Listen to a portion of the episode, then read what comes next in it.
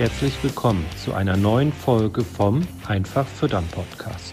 Die Mission, jeder kann sein eigener Fütterungsexperte werden.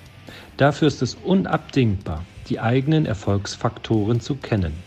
Die Fütterung der Herde ist der wichtigste Hebel für die Tiergesundheit. Die Futterkosten sind der größte Kostenblock in der Milchproduktion. Die Fütterung gehört deshalb aus unserer Sicht ganz klar in die Hände des Betriebes. Denise zeigt Milchviehhaltern Schritt für Schritt, wie sie die Fütterung der Herde selbst in die Hand nehmen und greift dabei auf Erfahrungswissen aus zwölf Jahren unabhängiger Beratung zurück. Ziel sind gesunde Herden, einfach aufgebaute Rationen, die die Kühe bedarfsgerecht versorgen. Dabei werden die Futterkosten fest im Blick gehalten.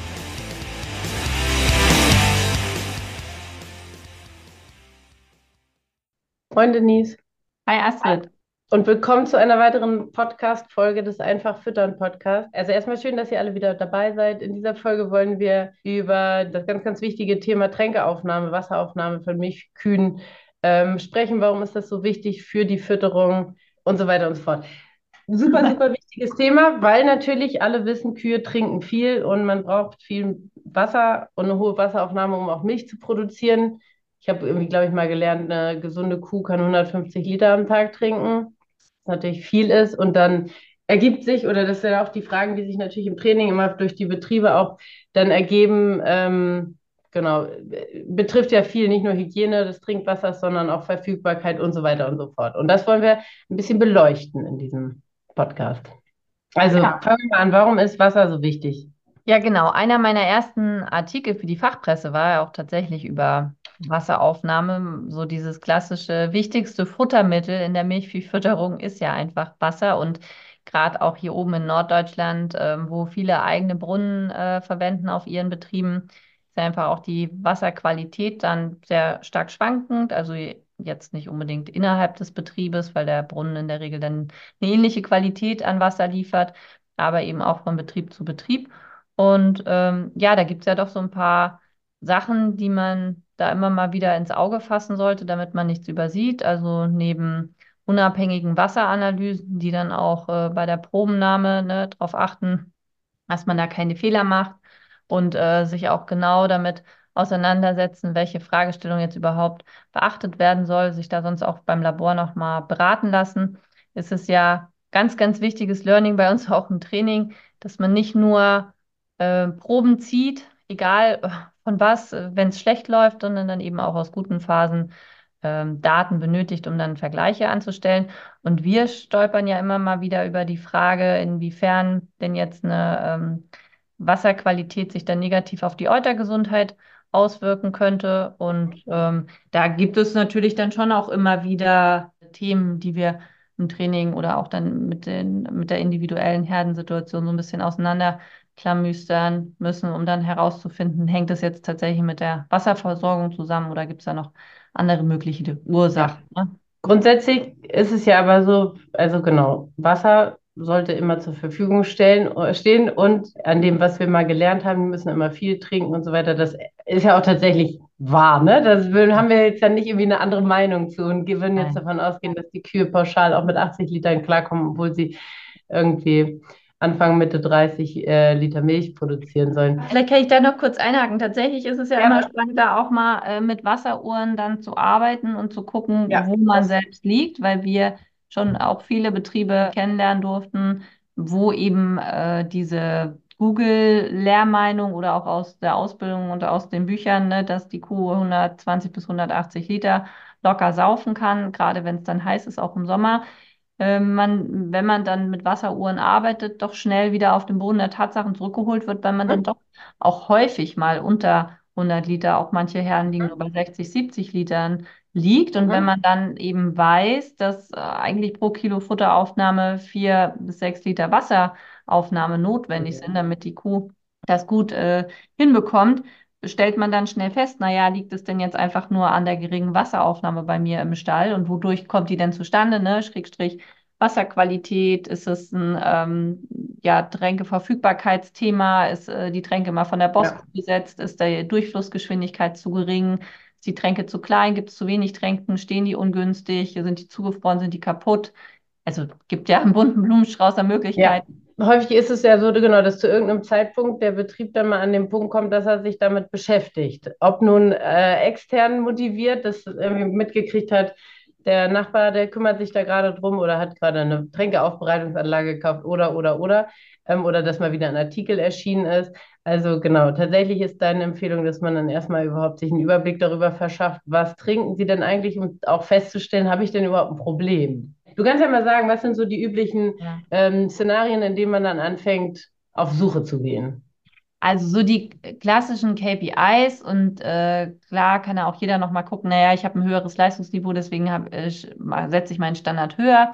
Aber wichtig ist ja, dass man eine regelmäßige Wasseranalyse hat, wenn man mit einem Brunnen arbeitet, also mindestens einmal im Jahr, besser häufiger. Wichtig ist auch, Wasserproben zu ziehen, wenn es rund läuft, also nicht, wenn die Zellzahl gerade mhm. bei 350.000 im Schnitt liegt, sondern ja. auch 120.000 dann zu gucken, ähm, wie ist denn jetzt mein Wasser überhaupt in der Qualität ähm, dann ist es wichtig, dass man ausreichend Tränken zur Verfügung hat. Ne? Früher sind wir mal davon ausgegangen, so 10 Zentimeter Tränke, Drucklänge pro Kuh sind veranschlagt. Auch hier muss man ein bisschen gucken, was, ist, was hat man für einen Betrieb, wie viel Tränken braucht man. Ich weiß noch, in dem, äh, in einem Podcast, wo ich mal eingeladen war, da hatten wir so ein bisschen aneinander vorbeigeredet, weil ich hatte so die Trogtränken vor Auge und äh, der Fragensteller hatte dann so diese Schnellflusstränken, wo eine Kuh saufen kann vor Auge. Ist es natürlich ein Unterschied, äh, brauche ich davon jetzt zwei oder eine, ne? Oder also ja. was für so und so viel Kühe. Ähm, ja, da muss man immer auch gucken, dass man, wenn man sich mit anderen unterhält, da von den gleichen Sachen spricht, damit man dann auch Vergleiche ziehen kann. Also Wasserqualität äh, für Futteraufnahme, ganz, ganz wichtig. Durchflussgeschwindigkeit ist wichtig. Äh, Drucklänge, hatte ich gerade auch schon gesagt. Und daneben darauf achten, dass es jetzt nicht irgendwie ungünstige Plätze sind. Der Großteil der Wassermengen wird ja einfach nach Melken aufgenommen weshalb es jetzt ja. im konventionell melkenden äh, Betrieb einfach sinnvoll ist, direkt hinter Melkstand da auch eine Tränke zu haben. Natürlich so, dass sich nicht alles zurückstaut, dass man weiter melken kann und da jetzt nicht irgendwie die nächste Gruppe nicht rein kann. Das äh, wissen die meisten von euch. Aber das muss man sich einfach bewusst machen, dass zwei Drittel der Wasseraufnahme da äh, die Kühe einen Bedarf haben und das dann eben auch äh, zu den Standorten oder bei der Standortauswahl mit berücksichtigt gehört. Ne? Und ähm, ja, das ist eigentlich so das Wichtigste. Dann gibt es immer jetzt mal den Trend, auch die, Reinig äh, die Reinigung der äh, Leitung äh, regelmäßig durchzuführen. Ne? Da gibt es dann ja unterschiedliche Systeme.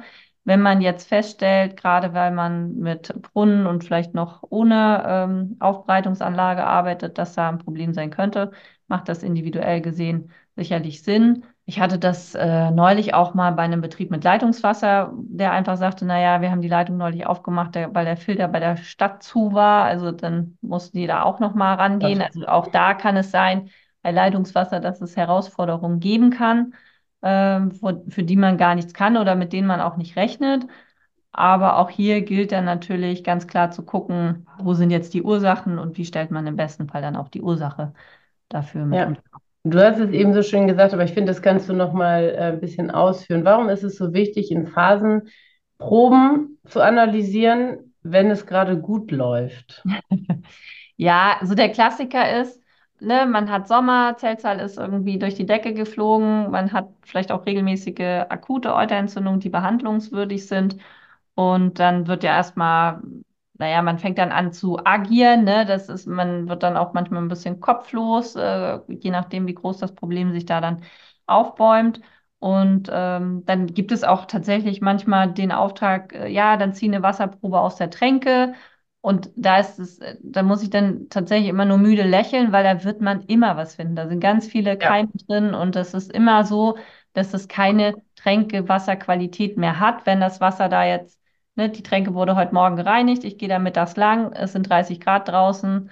Da werde ich immer was finden. So, ja. und jetzt muss ich aber den Vergleich dazu haben, wie es denn gewesen ist, als die Zellzahl noch niedrig lag. Und ich will damit nur sagen, man muss immer gucken, wo man die Proben zieht. Und dann muss man eben auch Daten aus unterschiedlichen Phasen haben, weil es oft so ist, dass auch in guten Phasen natürlich die Keimbelastung sehr hoch ist, aber dann meinetwegen, weil das Immunsystem noch nicht durch Hitzestress so strapaziert ist oder die Futteraufnahme noch stabiler war oder die Nacherwärmung im Silostock geringer gewesen ist, beziehungsweise gar nicht vorhanden ne, und man jetzt noch nicht mitbekommen konnte, äh, dass da jetzt doch irgendwie noch Nachgärung am Futtertisch im Tagesverlauf stattfindet, etc. pp. Das sind ja dann alles so Fragen, die man sich äh, stellen muss. Und äh, nur dann kann man auch äh, klar sagen, ach so, ich muss jetzt an der Wasserqualität arbeiten, um mein Zellzeitproblem in den Griff zu kriegen. Weshalb sage ich das? Es gibt natürlich Betriebe, die ähm, da dann viel investiert haben, also nicht nur Wasserproben, sondern auch, was man dann sonst noch so alles machen kann. Und dann war auch kurzfristig so das Gefühl, jetzt läuft es ein bisschen besser, aber das äh, ist dann oft nicht nachhaltig der Fall, weil eben die tatsächlichen Mitursachen oder Hauptursachen da noch nicht abgestellt sind. Und deswegen macht es immer Sinn oder macht es vor allen Dingen Sinn, gerade bei Wasser auch Proben in den Phasen zu ziehen, wo es gut läuft zellzeittechnisch jetzt, ja. weil das ist immer so das Erste, was äh, vermeintlich reagiert. Ja, du hast eben im Nebensatz auch fallen lassen, ähm, Wasseraufbereitungsanlage. Ist das für alle, die einen Brunnen haben, grundsätzlich immer besser, eine Wasseraufbereitungsanlage zu haben oder wie stehst du dazu? Äh, letztendlich muss da jeder sich auch eine eigene Meinung zu bilden. Unsere Meinung ist, dass es auch tatsächlich bei Eisen- und Manganwerten, die äh, deutlich über den Grenzwerten liegen, sinnvoll sein kann, auch um die Schmackhaftigkeit der ähm, ja, Wasserqualität hochzuhalten. Und ähm, wir auf Betrieben, die dann einfach das Ziel haben, ihre Leistung stetig zu verbessern und ihre Tiergesundheit Gesundheit zu optimieren, man darauf achtet, ne, dass man dann durch Filteranlagen das da auch entsprechend rausreguliert bekommt, um dann beispielsweise auch zu verhindern, dass Zink und Kupfer gebunden werden, für die eine gute Fruchtbarkeitsleistung einfach notwendig sind.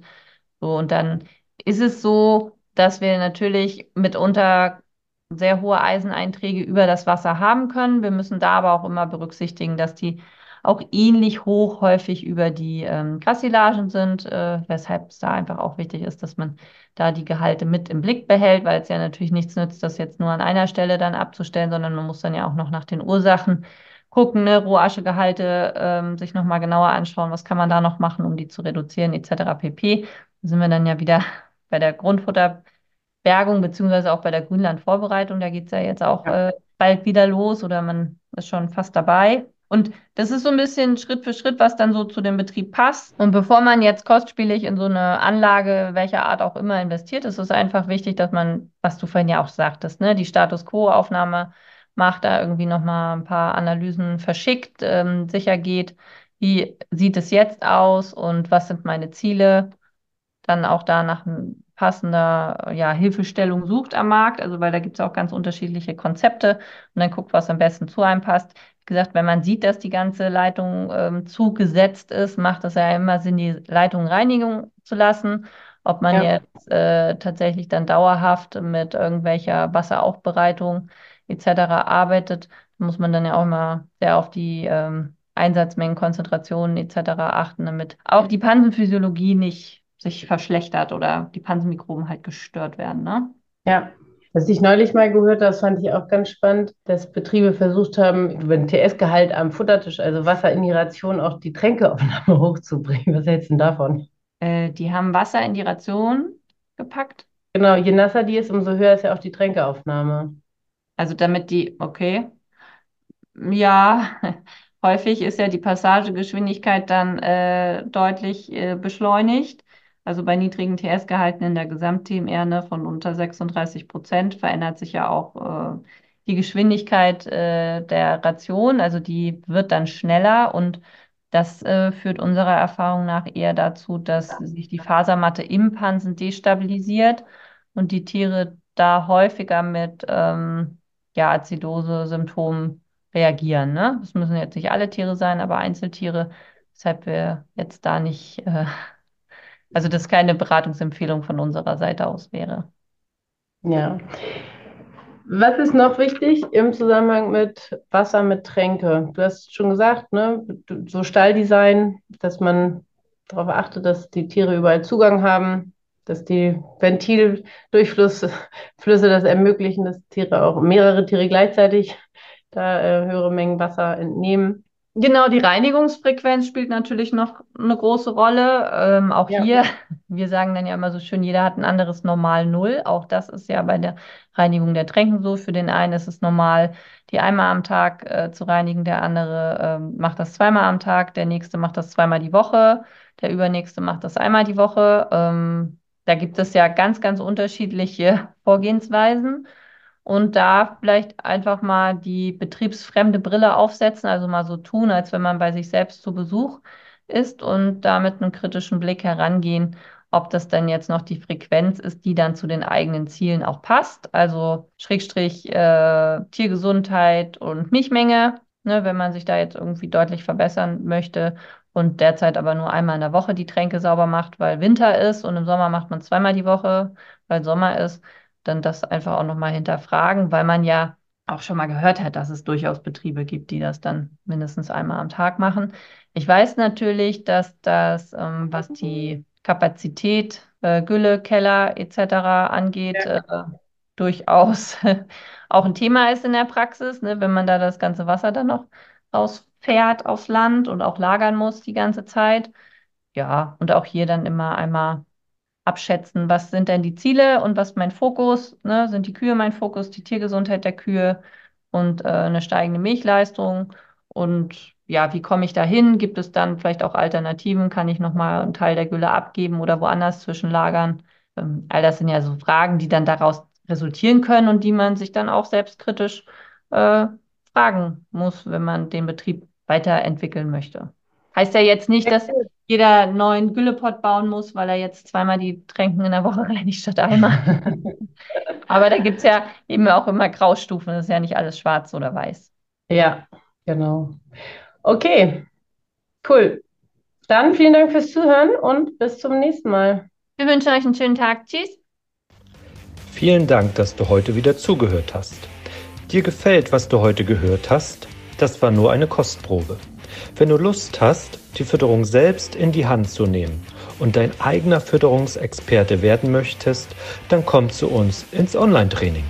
Natürlich kannst du die Schlüsselfaktoren einer leistungsfreudigen und gesunden Milchviehherde auch selbst suchen. Es kostet aber oftmals sehr viel Zeit. Im Training nimmst du die Abkürzung. Du profitierst von den Erfahrungswissen aus zwölf Jahren unabhängiger Fütterungsberatung. Denise ist dein Mentor an deiner Seite und bringt dich ohne Umwege von A nach B. Wir haben Landwirte in Deutschland, Österreich und der Schweiz erfolgreich zu ihren eigenen Fütterungsexperten ausgebildet. Willst du wissen, ob das Training auch für dich geeignet ist? Dann bewirb dich bei uns für ein kostenloses Strategiegespräch. Gehe dazu auf